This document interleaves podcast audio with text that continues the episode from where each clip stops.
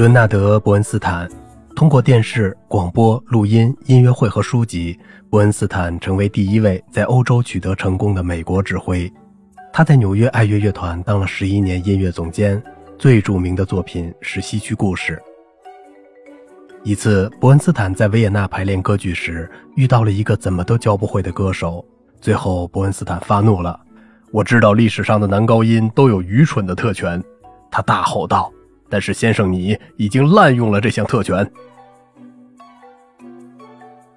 一九四三年十一月十六日，在默默无闻的伯恩斯坦接替抱恙的布鲁诺·瓦尔特完成了一次完美的音乐会直播后，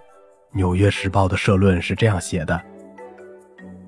世界六大家话有许多种变体。年轻的下士在长官倒下后指挥全排，船长在元帅阵亡后继续指挥军舰，刚从柯林斯或阿什塔布拉出道的年轻女演员一夜成名，小职员孤身一人在办公室里做出了力挽狂澜拯救公司的决定。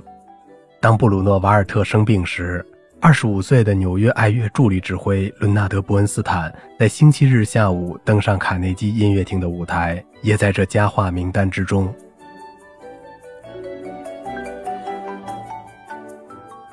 作曲家内德·罗雷姆的回忆：莱尼·伯恩斯坦一次说，大约是一九四六年，